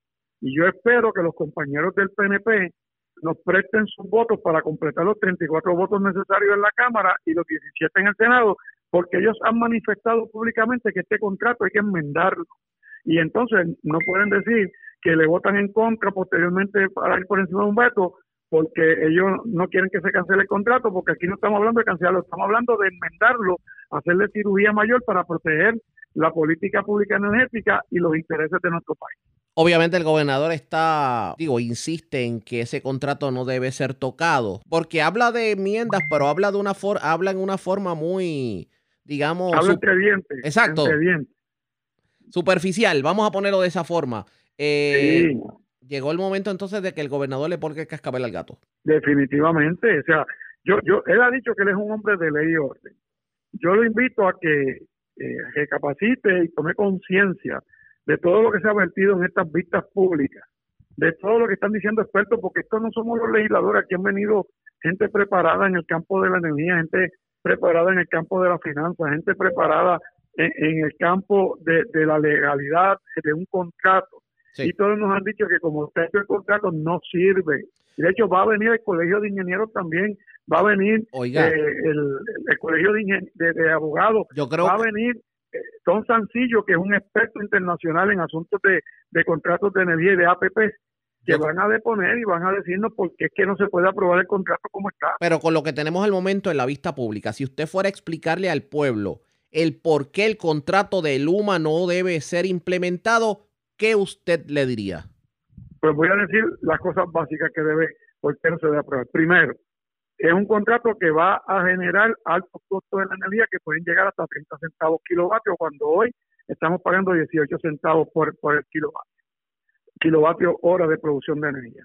Dos, hay una cláusula ahí que dice que si ocurre un desastre natural fortuito por causa de la naturaleza o de Dios, como dice escrito en blanco y negro, si el gobierno de Puerto Rico o el gobierno federal declaran parte de la zona de transmisión y distribución como zona de desastre, pues entonces Luma puede acogerse a esa cláusula e irse de Puerto Rico sin pagar ningún tipo de penalidad y dejarnos ese desastre a nosotros. Y el problema de esto es que como no va a existir ya la Autoridad de Energía Eléctrica y van a estar los empleados de la Autoridad de Energía Eléctrica allí, ¿quién se va a hacer responsable de, levantar ese sistema? Y ya lo vivimos después de el huracán María y el huracán Irma, que azotaron a Puerto Rico en categoría 5 y, hubo un desastre en todo nuestro país, que hasta más de 4.000 puertorriqueños y puertorriqueños fallecieron por falta de, del sistema de energía eléctrica porque no podían eh, usar sus equipos eh, médicos para, para mantener sus vidas.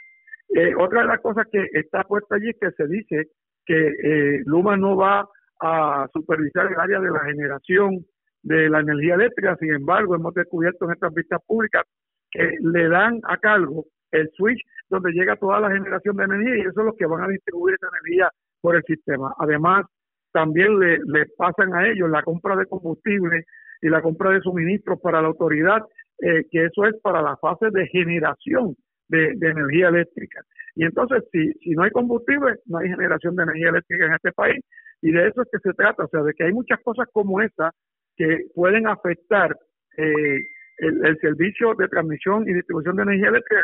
Es importante que la gente entienda que es que cada poste, cada torre, cada cable que lleva energía eléctrica va a estar en manos de una compañía privada que no ha puesto ni un solo centavo en Puerto Rico para eh, ellos hacerse cargo, sino que se le está pagando con los dineros de la Autoridad de Energía Eléctrica, con los dineros del pueblo a ellos. Otra cosa es que este contrato tampoco protege eh, los derechos adquiridos de los 5.000 padres y madres de familia que trabajan en la Autoridad de Energía Eléctrica y que van a perder sus derechos si eh, tienen que pasar a trabajar a Luma Energy porque tienen que renunciar a la autoridad y empezar como empleados nuevos en, Luma Energy. Tú sabes lo que es un empleado después que lleva 20, 25 años, 30 años de servicio, renunciar para empezar en otra empresa eh, a ver si, si allí le va bien. Y, y, esas son algunas de las cosas que el pueblo tiene que tomar en conocimiento, eh, además de muchas otras cosas bien técnicas que están en ese contrato que no provee ningún tipo de seguridad a los mejores intereses de nuestro país. Vamos a ver qué termina ocurriendo en cuanto a este contrato. Agradezco el que haya compartido con nosotros. Buenas tardes. Muchísimas gracias, José Raúl. Que Dios bendiga al pueblo de Puerto Rico. Y era el representante Luis Raúl Torres. Era de esperarse, todo tiende a indicar que definitivamente el, pues la legislatura va a detener la implementación del contrato de Luma Energy para el próximo verano. Así que ustedes pendientes, eh, ustedes pendientes a la red informativa de Puerto Rico porque vamos a dar más información sobre el particular. De hecho, eh, la situación en energía eléctrica no está muy santa que digamos. Hoy, por ejemplo, hubo una situación en la planta de Aguirre de la Autoridad de Energía Eléctrica en Salinas. Eh, la unidad 2 salió de operaciones y eso provocó que a media mañana de hoy 70 mil abonados de la Autoridad de Energía Eléctrica estuvieran sin sistema. Y hay quienes dicen que pues la situación con la autoridad no está eh, muy buena que digamos. La pregunta es, se resolverá con la llegada de Luma. Pendientes a la red informativa. Presentamos las condiciones del tiempo para hoy. Para la tarde de hoy martes, se espera que prevalezcan condiciones mayormente estables a través de Puerto Rico, aunque se pronostican aguaceros localmente inducidos para sectores del suroeste. La actividad más fuerte, si alguna, podría resultar en acumulación de agua en las carreteras y en áreas de pobre drenaje. El viento estará del noreste a alrededor de 15 a 20 millas por hora con variaciones en la brisa marina. Las condiciones marítimas continuarán entre 4 y 6 pies a través de la mayoría de las aguas locales. Por lo tanto, los operadores de pequeñas embarcaciones deberán ejercer precaución. Una marejada del norte llegará tarde esta noche creando condiciones marítimas y costeras peligrosas. Por lo tanto, Advertencias para los operadores de embarcaciones pequeñas están en efecto desde tarde esta noche y los próximos días. En la red informativa de Puerto Rico, este fue el informe del tiempo. La red le informa. Señores, regresamos a la red Le Informa. Somos el noticiero estelar de la red informativa. Gracias por compartir con nosotros. La líder estadista Miriam Ramírez de Ferrer quedó fuera de la contienda a celebrarse el próximo 16 de mayo, en la que se escogerán seis cabilderos para abogar por la estadidad en el Congreso de Estados Unidos. De hecho, ayer fue el último día para que la Comisión Estatal de Elecciones recibiera el 100% de los endosos requeridos a cada aspirante y Miriam Ramírez de Ferrer solo pudo entregar el 24% de los endosos.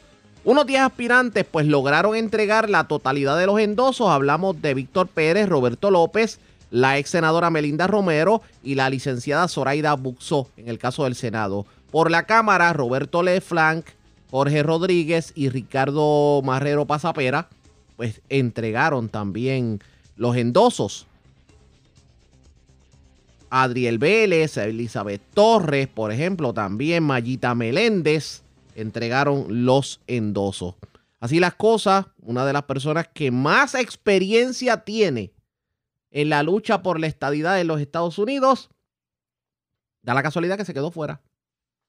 Esto le conviene realmente al Partido Nuevo Progresista en su búsqueda porque Puerto Rico se convierte en un estado. Hay que analizar esto a profundidad, pero ustedes pendientes a la red informativa que estamos tratando de conseguir a doña Miriam Ramírez de Ferrer para hablar del tema. Tan pronto la tengamos, vamos a estar compartiendo con ustedes, así que ustedes pendientes a la red informativa. Pero hablando precisamente de estatus, mientras esto ocurre en el Partido Nuevo Progresista, resulta que el Partido Popular Democrático ahora, bueno, por lo menos un sector del Partido Popular habla de Asamblea Constitucional de Estatus. Pues resulta que eh, los representantes Connie Varela, Cheito Rivera Madera y Kevin Maldonado tuvieron una conferencia de prensa en donde hablan de un proyecto que se sometió a la legislatura precisamente buscando una asamblea constitucional de estatus. Pero la pregunta es, ¿esa verdaderamente es la postura del Partido Popular? Vamos a escuchar lo que ocurrió en la conferencia de prensa. Y esa es la gran diferencia.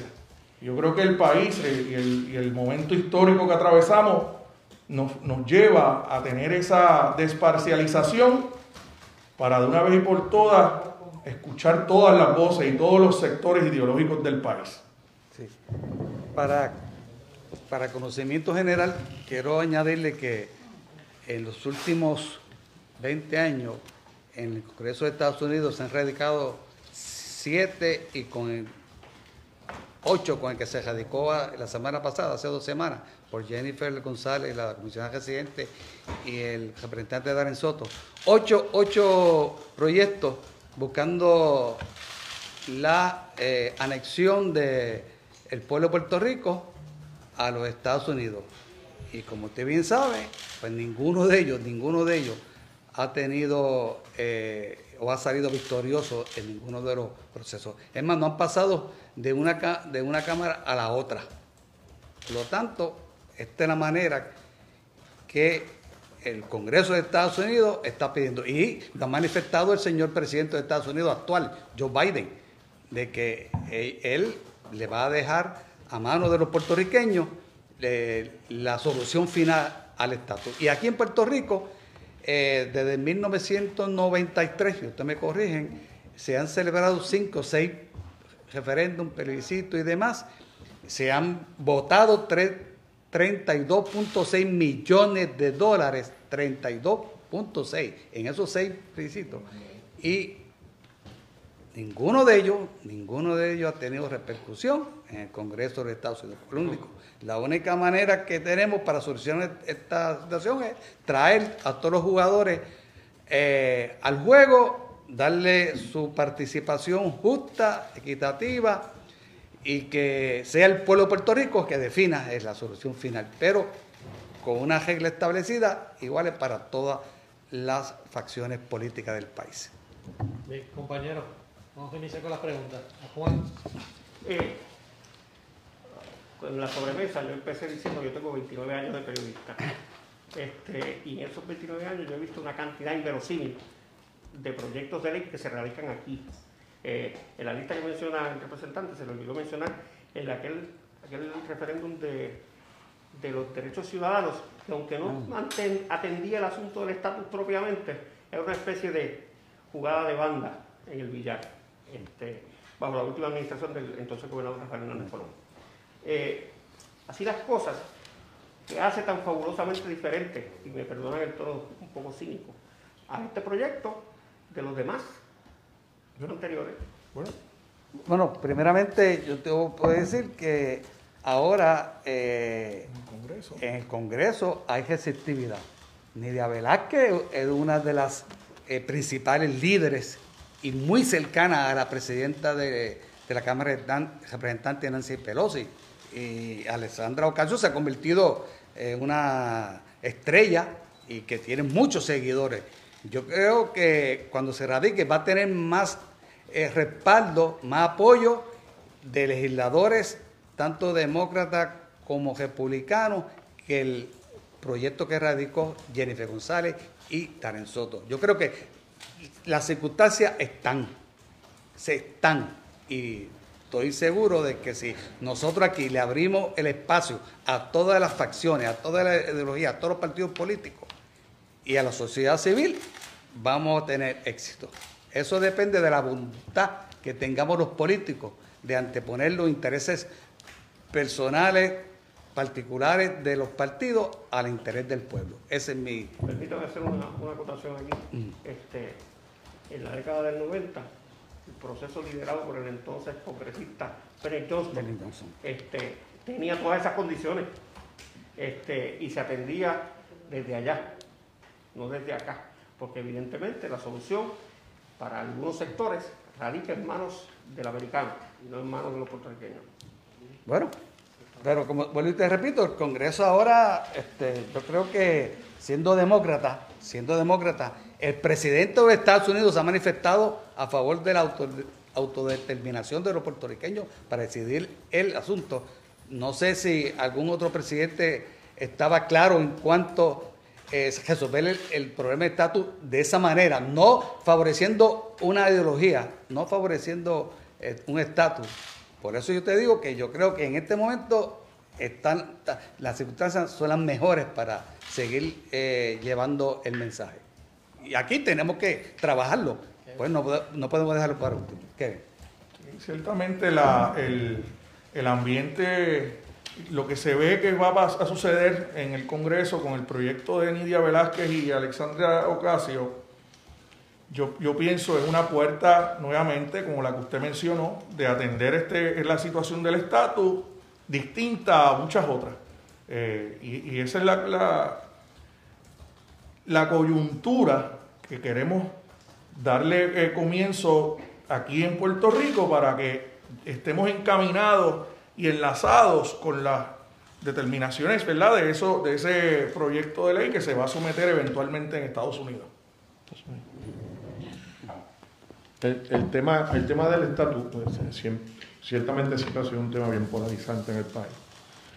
La diferencia de lo que, lo que nosotros queremos impulsar desde acá, eh, que en vez de ir con una falsa representación de una mayoría ideológica al Congreso de los Estados Unidos, ir con un proceso abierto, participativo, eh, donde todos los puertorriqueños de todos los sectores, como bien dijo el compañero, no exclusivamente de los partidos políticos, hay mucha gente fuera del país, fuera en el país que no pertenece a ningún partido político, pero tiene una manera de ver la relación de Puerto Rico ante el mundo.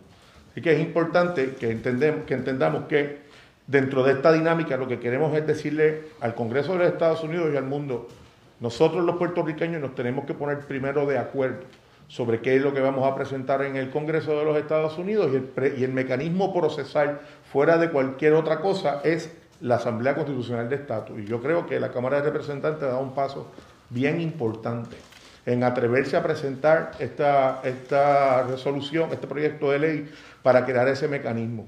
Eh, uno tiene que primero ponerse de acuerdo antes de ir a exigir o a pedir cualquier otra cosa. Y yo creo que este, este mecanismo atiende. Y entiendo su preocupación porque tiene razón, durante mucho tiempo esto, esto ha terminado en un, en un, ¿verdad? Eh, hemos, hemos chocado contra una pared, pero yo creo que con el proyecto de Nida Velázquez y Alexandria en el Congreso de los Estados Unidos se nos abre una puerta que hacía muchos años no se abría para decirle al Congreso de los Estados Unidos y al mundo, miren, no es de esta manera, va a ser de la manera que todos los puertorriqueños quieran, no solamente una sección de puertorriqueños o una gente que piensa de una manera. Lidia. buenos días. uno de los mayores escollos para este proceso ha sido la falta de, de un acuerdo, ¿verdad? De ponerse de acuerdo, inclusive dentro de su partido, del Partido Popular, que tiene distintas vertientes. Eh, ¿cómo, se, que van, ¿Cómo van a manejar esto para, para lograr una definición que sea fuera de la cláusula territorial, que sea una definición no colonial, ¿verdad? Que, que pueda ser aceptable para todas esas corrientes que militan en, en el Partido Popular? Primero que nada, nosotros, eh, el partido tiene eh, aprobado una, un lenguaje eh, en su junta de gobierno y, nosotros vamos a respetar ese lenguaje que está en esa junta y, lo vamos a honrar. Eso está establecido desde hace mucho tiempo. Que no, no, no nos vamos a separar de esa, de esa perspectiva, vamos a respetar lo que estableció el partido históricamente y que por ya, ya vamos para dos décadas, esa definición, eh, qué definición se que es la que, la que está escrita eh, en nuestro eh, nuestra programa de, gobierno. programa de gobierno y es la siguiente, la voy a leer precisamente como está aprobada por nuestro partido. Estado Libre Asociado en un nuevo modelo de, asociación política basado en la voluntad del pueblo, según expresada a través del voto, y cuya relación futura sea claramente no colonial y no esté sujeta a los poderes plenarios del Congreso bajo la cláusula territorial. Eso está establecido desde, no, no lo estamos estableciendo ahora, ya el partido se ha expresado en sin número de ocasiones de esta manera y es la, lo último que está aprobado. Bueno, esas fueron las expresiones de los representantes Connie Varela, Kevin Maldonado y Cheito Rivera Madera. Una asamblea constitucional de estatus. El propio Partido Popular Democrático aprobará esta estrategia eso está por verse pendientes a la red informativa. La red le Cuando regresemos estaba bien molesto el alcalde de Villalba, Luis Javier Hernández, porque delincuentes le llevaron todo el equipo de mantenimiento y ornato de carreteras y ahora mismo no se pudieron los empleados tirar a la calle. También otra comunidad en el centro de la isla se cansó de esperar por el gobierno para el mantenimiento de las carreteras y decidieron ellos mismos ponerle el cascabel al gato. ¿De quiénes estamos hablando? Les decimos luego de la pausa. Regresamos en breve.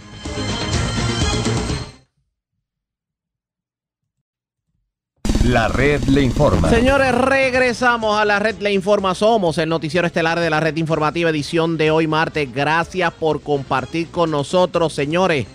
Le llevaron el equipo de mantenimiento de carreteras al municipio de Villalba y el alcalde Luis Javier Hernández en la mañana de hoy estaba que votaba chispa porque él dice, bueno, tras que el gobierno central no nos ayuda y las carreteras estatales están perdidas, como dicen por ahí, pues ahora que los amigos de lo ajeno también nos lleven el equipo, pues duele. Estamos hablando de 10 mil dólares en equipos como trimmers, eh, máquinas de cortar grama, etcétera, etcétera. ¿Qué nos dijo el alcalde sobre el particular en entrevista con este servidor en la mañana de hoy? Esto fue lo que dijo el alcalde de Villalba, Luis Javier Hernández. Eso es correcto, lamentablemente, no sé si hace tiempito, hace, hace tiempo no nos visitas, pero la realidad del caso es que la, la carretera principal los muchachos eh, llevaban un tiempo dándole bien duro, o sea, sabes que los municipios tenemos nuestra responsabilidad principal es mantener las carreteras municipales, pero las estatales las hemos adoptado, porque la realidad del caso es que el gobierno estatal las, ha abandonado a, la suerte. Y hemos tenido que invertir en contratar brigadas, equipos, eh, materiales para tener las carreteras limpias, especialmente la 149, la 150, 151, que son las arterias principales por las que transita la gente y lo cierto es que los muchachos estaban haciendo un trabajo brutal, o sea, la carretera estaba bien limpia, eh, bien bonita eh, y obviamente la, gente estaba eh, reseñando eso de manera bien positiva y de momento vienen con, vienen con este golpe. Me llama el director de la brigada temprano, que amigos de los ajenos escalaron, rompieron los candados del almacén que se había construidos recientemente, que es como cuestión de realidad, pues ahora los equipos estaban mejor custodiados y se llevaron todo, trimmer, blower, eh, motosierra, la sierra de cadena para, para este, hacer desganche, eh, todo. Y eso pues obviamente eh, eh, es algo vale de agua fría porque primero que nada pues por el trabajo que estaban haciendo los muchachos, el ritmo que llevaban y segundo porque Villalba no es una ciudad que está acostumbrada a esto, o sea, la gente no, esto el dinero no pasa. Pero en este caso, la, los equipos estaban guardados en dónde? En unos almacenes que se fabricaron hace poco. Porque la escuela Walter Mark Jones, el, el municipio después de una pelea fuerte con el gobierno, porque no la transfirieron hace un año, unos, unos años atrás. Y comenzamos allí a, a mover eh, eh, oficinas municipales y también áreas de brigadas que estaban por ahí, como yo digo, eh, en, en, en, en unas esquinas. Y como cuestión de realidad, los equipos ahora, antes no estaban en un lugar muy seguro y ahora estaban en un, un lugar seguro, o sea, un almacén cerrado con, con candados, Y portones. y- y- y en ese, ese lugar tenía algún tipo de vigilancia de policías municipales o no sé, cámaras o algo así. No, no, no, no, no, en esa área no, en esa área no. Eh, es un área de una escuela que está en el mismo casco urbano. Este, así que no, no Sí, lo- lo- los, amigos, los amigos de los ajenos no perdonaron ni que estuviera en el casco urbano. no perdonaron y eh, entendemos, ¿verdad? Que no, no hubo, eh, eh, no, el- la- los portones para entrar a la escuela estaban cerrados, así que asumimos, ¿verdad? Asumimos que las personas cruzaron por el río, o sea, esto fue algo que o planificado o, o, o que de alguna manera, pues, pues, no sé, yo no quisiera especular, ¿verdad? Porque eso se va a encargar la policía de hacer la investigación. Lo cierto es pues que eso nos, nos da duro, porque lo que es el, área- la- el trabajo que estaban haciendo las brigadas de mantenimiento de área verde era algo que estaba bien eh, reseñado positivamente por toda la gente. Pero eso no nos quita el ánimo, eh, Ariega, o sea, nosotros vamos a seguir trabajando, ya mandamos a comprar equipo nuevo y, y próximamente, en los próximos días, pues vamos a salir a la calle. ¿De cuánto dinero estamos hablando que se ha perdido y que se va a tener que invertir? Casi, casi 10 mil dólares. Wow. Sí, sí, en, un municipio como Villalba, que todo se hace con mucho sacrificio, pues 10 mil dólares es mucho. Y obviamente lo más, lo más, más, más que nada es el, el valor para la brigada, o sea, los muchachos cuidaban sus equipos y los lo valoraban. eh, y de alguna manera, eh, curiosamente esta semana yo hablaba con el director de, de la oficina y, y- y estaba diciéndole que el trabajo que estaban haciendo los muchachos estaba brutal.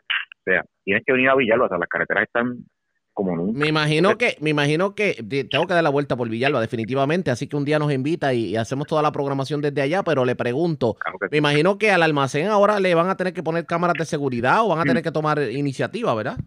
vamos a tener que convertirnos en Fort Knox porque vamos a tener que asegurar las puertas bien, bien se le va a hacer obviamente otro aditamento de seguridad adicional van a eliminar las ventanas aunque tienen rejas pues vamos a sellarlas por completo en bloque o sea hay que prepararse es lamentable que tengamos que estar pensando en esto verdad porque la gente No, claro. de ordinario se supone que respete pero pero pues ya ya viendo lo que nos pasó pues vamos a tomar medidas adicionales Eso fue lo que dijo el alcalde de Villalba, Luis Javier Hernández, precisamente sobre el hecho de que las brigadas de obras públicas municipal no pudieran salir a la calle a por lo menos mantener las carreteras. Lo cierto es que los municipios se están echando la carga del gobierno de obras públicas estatal en cuanto al mantenimiento de las carreteras estatales. Y recordamos que antes había el grupo de camineros que siempre estaban talando las carreteras. Eso se eliminó.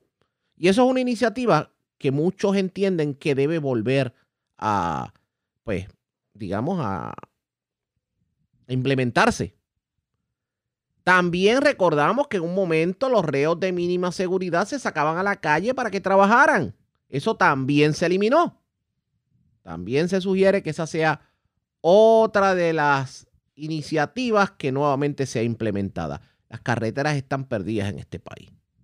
Definitivamente, y eso es un peligro para los que transitan en las mismas, también para los peatones. Vamos a ver si se le pone el cascabel al gato. Pero los que sí decidieron ponerle el cascabel al gato, ya de una noticia un poco mala, la pasamos a una más positiva.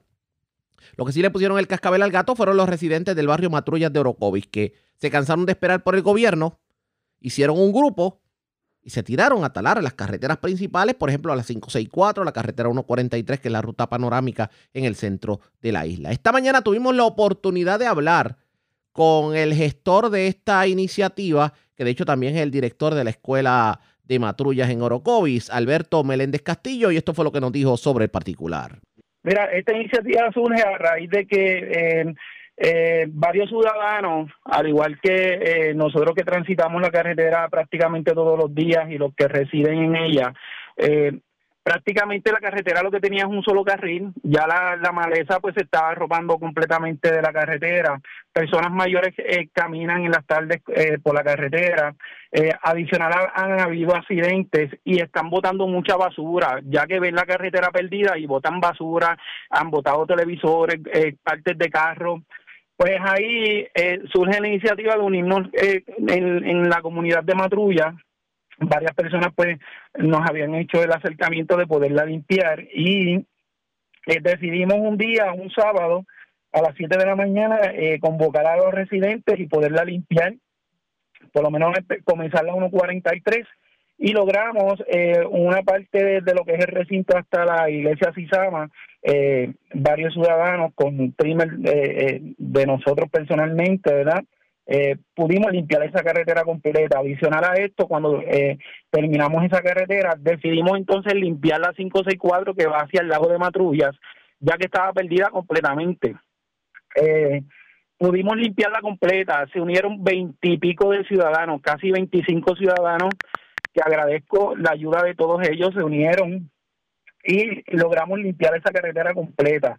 Yo agradezco grandemente a Wilson Rivera, a Wilber Ortiz, a Carlos eh, Ortiz, eh, a Carlos Iván Rivera, Osvaldo Colón, a Rafa Rivera y a Jaimito, entre muchos que nos pudieron ayudar, adicional comercios también como Servicentro y la Chela Cuchilla, que nos ayudaron con gasolina eh, y adicional también con mezcla para trabajar con, con nuestros equipos. Yo bien agradecido de ellos y vamos a continuar, vamos a continuar por este- con esta iniciativa para poder limpiar las carreteras. ¿Qué, dice, qué, le decían los residentes cuando los veían a ustedes eh, talando la carretera y cómo llegó tanta gente a involucrarse en este proyecto? Pues mira, estuvimos, estuvimos este un sábado y eso se llenaba porque la- las personas que pasaban decían, mira, le agradecemos porque yo paso por aquí todos los días y inclusive eh, personas con sus hijos que, transitaban para ir a trabajar que nos decían, mira, nosotros bien agradecidos por esto y, y para una próxima ocasión le vamos a estar ayudando en lo que podamos.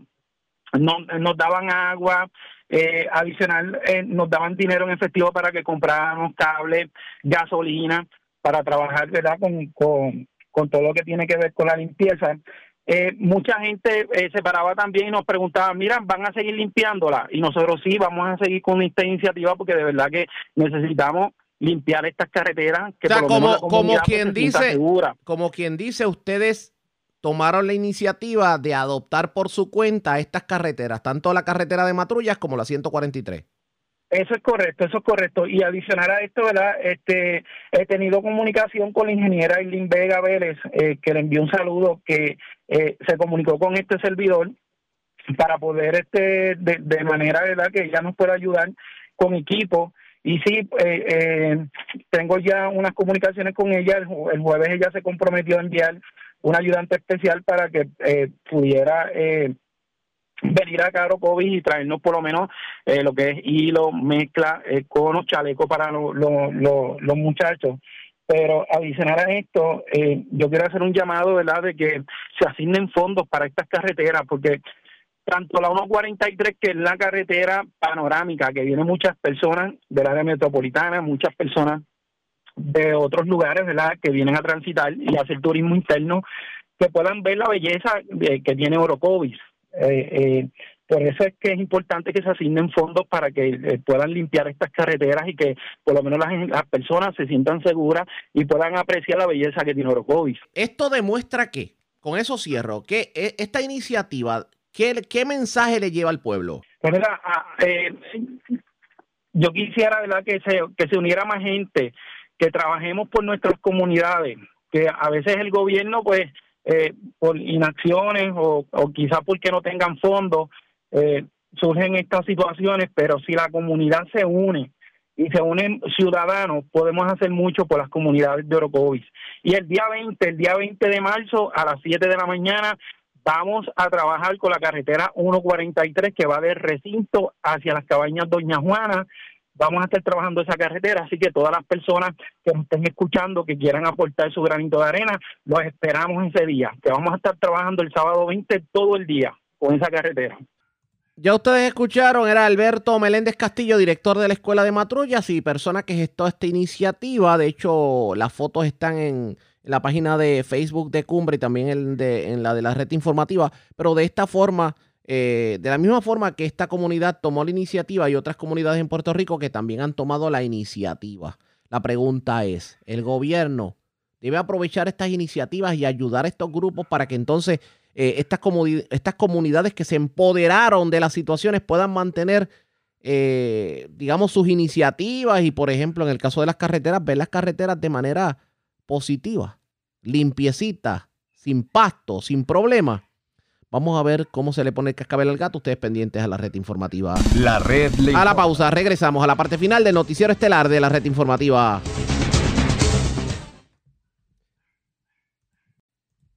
La red le informa. Señores, regresamos esta vez a la parte final del noticiero estelar de la red informativa. ¿Cómo está Estados Unidos? ¿Cómo está el mundo a esta hora de la tarde? Vamos con DN, nos tienen un resumen completo sobre lo más importante acontecido en el ámbito nacional e internacional.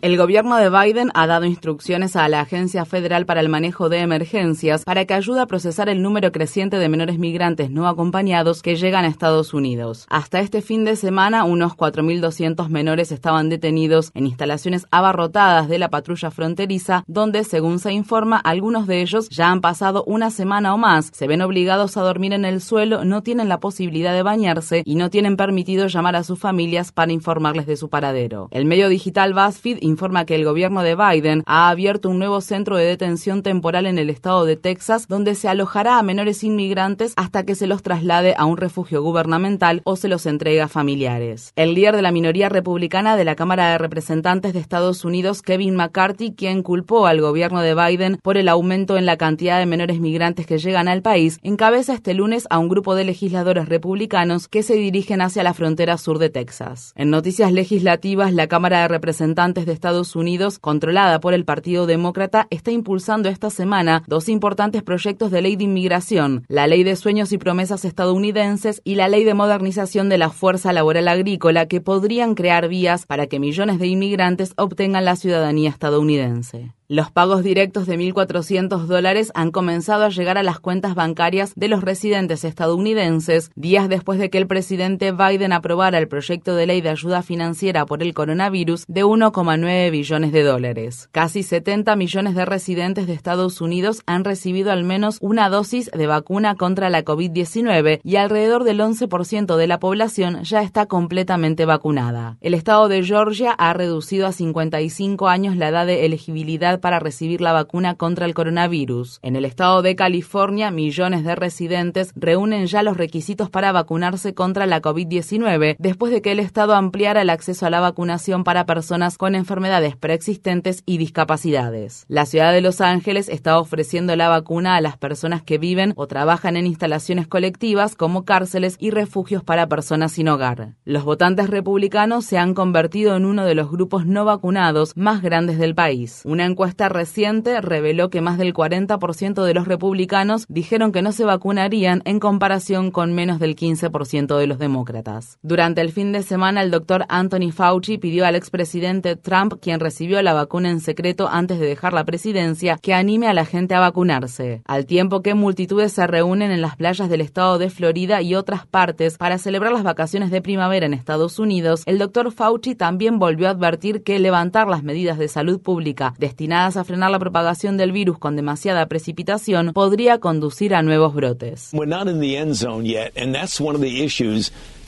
Aún no estamos en la etapa final y ese es uno de los problemas, que cuando las cifras se estabilizan siempre existe el riesgo de una nueva ola. Eso es exactamente lo que ha ocurrido en Europa.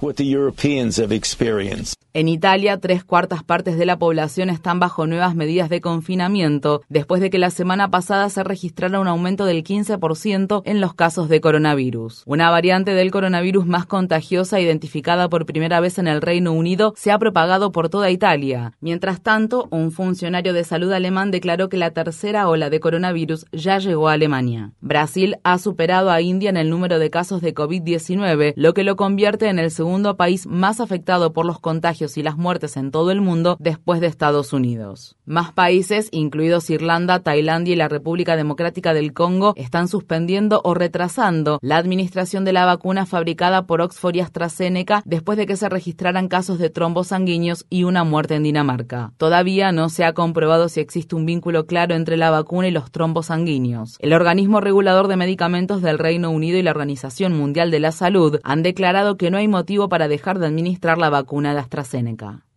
Los dirigentes militares de Birmania han extendido la ley marcial después del día más mortífero de violencia política desde el golpe de Estado del 1 de febrero que derrocó al gobierno civil electo de Aung San Suu Kyi y su partido, la Liga Nacional para la Democracia. El domingo, al menos 38 personas murieron a manos de soldados birmanos en todo el país, con informes generalizados de que las fuerzas de seguridad dispararon balas de munición real contra las multitudes de manifestantes no violentos. Una agrupación en defensa de los derechos humanos anunció que al menos 126 personas han muerto y que más de 2.100 fueron arrestadas desde el golpe de Estado. Un gobierno civil paralelo en el exilio está pidiendo una revolución para derrocar a la junta militar. Mientras tanto, en Estados Unidos el gobierno de Biden ha otorgado el estatus de protección temporal por 18 meses a la población birmana que vive en el país. En Afganistán, un atentado con coche bomba en la provincia occidental de Herat dejó al menos 8 muertos y más de 50 heridos el viernes. La mayoría de las víctimas eran civiles. Ningún grupo se ha atribuido la responsabilidad por el ataque. A principios de marzo, el secretario de Estado de Estados Unidos, Anthony Blinken, le escribió al presidente afgano Ashraf Ghani en una iniciativa para acelerar un acuerdo que ponga fin al conflicto de décadas de duración en vísperas de la reunión propuesta en Turquía. El periódico The New York Times informa que Estados Unidos tiene alrededor de 3.500 soldados desplegados en Afganistán, cerca de mil más de lo que se había revelado previamente. Según un acuerdo alcanzado por el gobierno de Donald Trump, Estados Unidos tiene programado retirar a sus Fuerzas Armadas de Afganistán antes del 1 de mayo, aunque aún no está claro si Biden respetará ese cronograma. Kosovo se ha convertido en el tercer país en abrir una embajada en Jerusalén después de Guatemala y Estados Unidos, a pesar de que Israel ha ocupado ilegalmente Jerusalén Oriental desde 1967. Bajo un acuerdo de normalización de relaciones anunciado por el expresidente Trump en septiembre de 2020, Israel reconoció la independencia de Kosovo de Serbia a cambio de que Kosovo reconociera la ciudad de Jerusalén como la capital de Israel. Asimismo, la República Checa ha abierto en Jerusalén una oficina diplomática dependiente de su embajada en Israel. En Nigeria, al menos 39 estudiantes han desaparecido después de que el jueves hombres armados atacaran una escuela de formación forestal en el estado de Kaduna, en el noroeste de Nigeria. Este es el cuarto secuestro masivo en una escuela en el norte de Nigeria desde diciembre. En Guatemala, los restos de 16 migrantes que fueron masacrados mientras cruzaban por México en un intento por llegar a Estados Unidos han sido repatriados. Los familiares de los fallecidos siguen exigiendo justicia. Estas fueron las palabras expresadas por el padre de una de las víctimas. Duele perder un hijo, pues si él iba a buscar una vida mejor, él pensaba de de hacer su casa, de ayudar a la familia, de, de ayudar a sus hermanitos. Era, era la meta de aquel, pero, lamentablemente eh, él, él encontró la muerte en el camino, en el masacre en Tamaulipas. En enero, 19 cuerpos fueron encontrados baleados y calcinados dentro de una camioneta en el estado norteño de Tamaulipas, cerca de la frontera entre Estados Unidos y México. Se arrestó a una docena de policías mexicanos en relación con las muertes. Según el gobierno guatemalteco, al menos cinco personas sobrevivieron a la masacre y en la actualidad están bajo protección en Estados Unidos. En Bolivia, la expresidenta interina Janine Áñez fue arrestada y enfrenta cargos de terrorismo por su participación en el golpe de Estado militar de 2019 que derrocó al entonces presidente Evo Morales. Otros miembros del gobierno interino de derecha de Áñez también enfrentan posibles cargos, así como militares y policías acusados de llevar a cabo masacres y represión violenta contra comunidades indígenas y partidarios de Morales. Evo Morales regresó a Bolivia en noviembre tras pasar un año en el exilio después de la victoria del presidente presidente Luis Arce en las elecciones y de la vuelta al gobierno del partido Movimiento al Socialismo de Morales. En el Reino Unido la indignación está aumentando después de que la policía de la ciudad de Londres usara la violencia para disipar por la fuerza a una vigilia con miles de dolientes organizada el sábado por la noche en memoria de Sarah Everard, una mujer que fue secuestrada y asesinada a principios de marzo. Un oficial de policía ha sido acusado por la muerte de Everard. Estas fueron las palabras expresadas por una de las participantes en el parque Clapham Common, donde se ha instalado un memorial cerca del lugar donde Everard fue vista por última vez. Esto ha afectado a todas las mujeres del país. Nos recordó todo lo que hemos pasado. Y como colectividad necesitábamos unirnos para hacer nuestro duelo como un proceso. Y básicamente, la policía nos despojó de nuestro derecho humano al duelo colectivo. Esto se produce al tiempo que los legisladores británicos están considerando aprobar un proyecto de ley que le concedería una mayor autoridad a la policía para reprimir las protestas. El Partido Laborista, que está en minoría en el Parlamento británico, se ha comprometido a oponerse a la nueva ley. En Australia, decenas de miles de personas salieron a las calles de todo el país el lunes en medio de una reciente ola de denuncias de agresión sexual y discriminación contra figuras políticas de alto nivel, incluido el fiscal general de Australia. Britney Higgins, una ex empleada del Partido Liberal, hizo pública recientemente una acusación de violación contra un ex colega. Desde entonces, otras mujeres han declarado que ellas también sobrevivieron a agresiones sexuales por parte de este hombre cuya identidad no ha sido revelada. Higgins habló en la manifestación llevada a cabo el lunes en la ciudad de Canberra. Un colega me violó dentro del Parlamento. Y durante mucho tiempo sentí que a las personas a mi alrededor solo les importaba por el lugar donde había ocurrido y por lo que podría implicar para ellos. Fue muy confuso, porque estas personas eran mis ídolos. Yo les había dedicado mi vida. Eran mi red social, mis colegas y mi familia. Luego, de repente, comenzaron a tratarme de manera diferente. Yo ya no era una persona que acababa de pasar por un acontecimiento traumático y transformador. Era un problema político.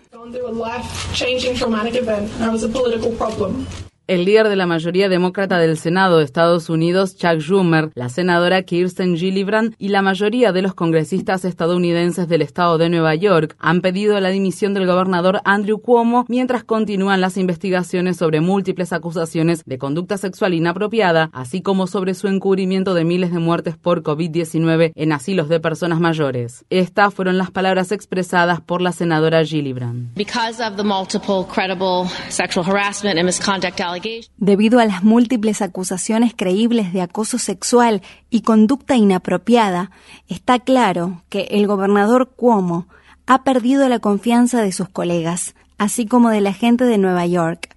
Por eso, creo que el gobernador tiene que dimitir. El presidente Biden, quien también ha sido acusado de agresión sexual, dijo el domingo que está esperando el resultado de las investigaciones en curso. Mientras tanto, el periódico The Washington Post informa que el aliado de Cuomo y zar de las vacunas de Nueva York, Larry Schwartz, se ha puesto en contacto con funcionarios del condado para evaluar su lealtad a Cuomo en medio de los crecientes escándalos. Una persona contactada por Schwartz presentó una de una queja de ética inminente y temió que su respuesta pudiera afectar el suministro de vacunas contra la COVID-19 asignado a su condado. La ciudad de Minneapolis llegó el viernes a un acuerdo civil de 27 millones de dólares con la familia de George Floyd, el mayor acuerdo de este tipo alcanzado por esta ciudad. Estas fueron las palabras expresadas por el abogado de derechos civiles Ben Crump, quien representa a la familia de Floyd.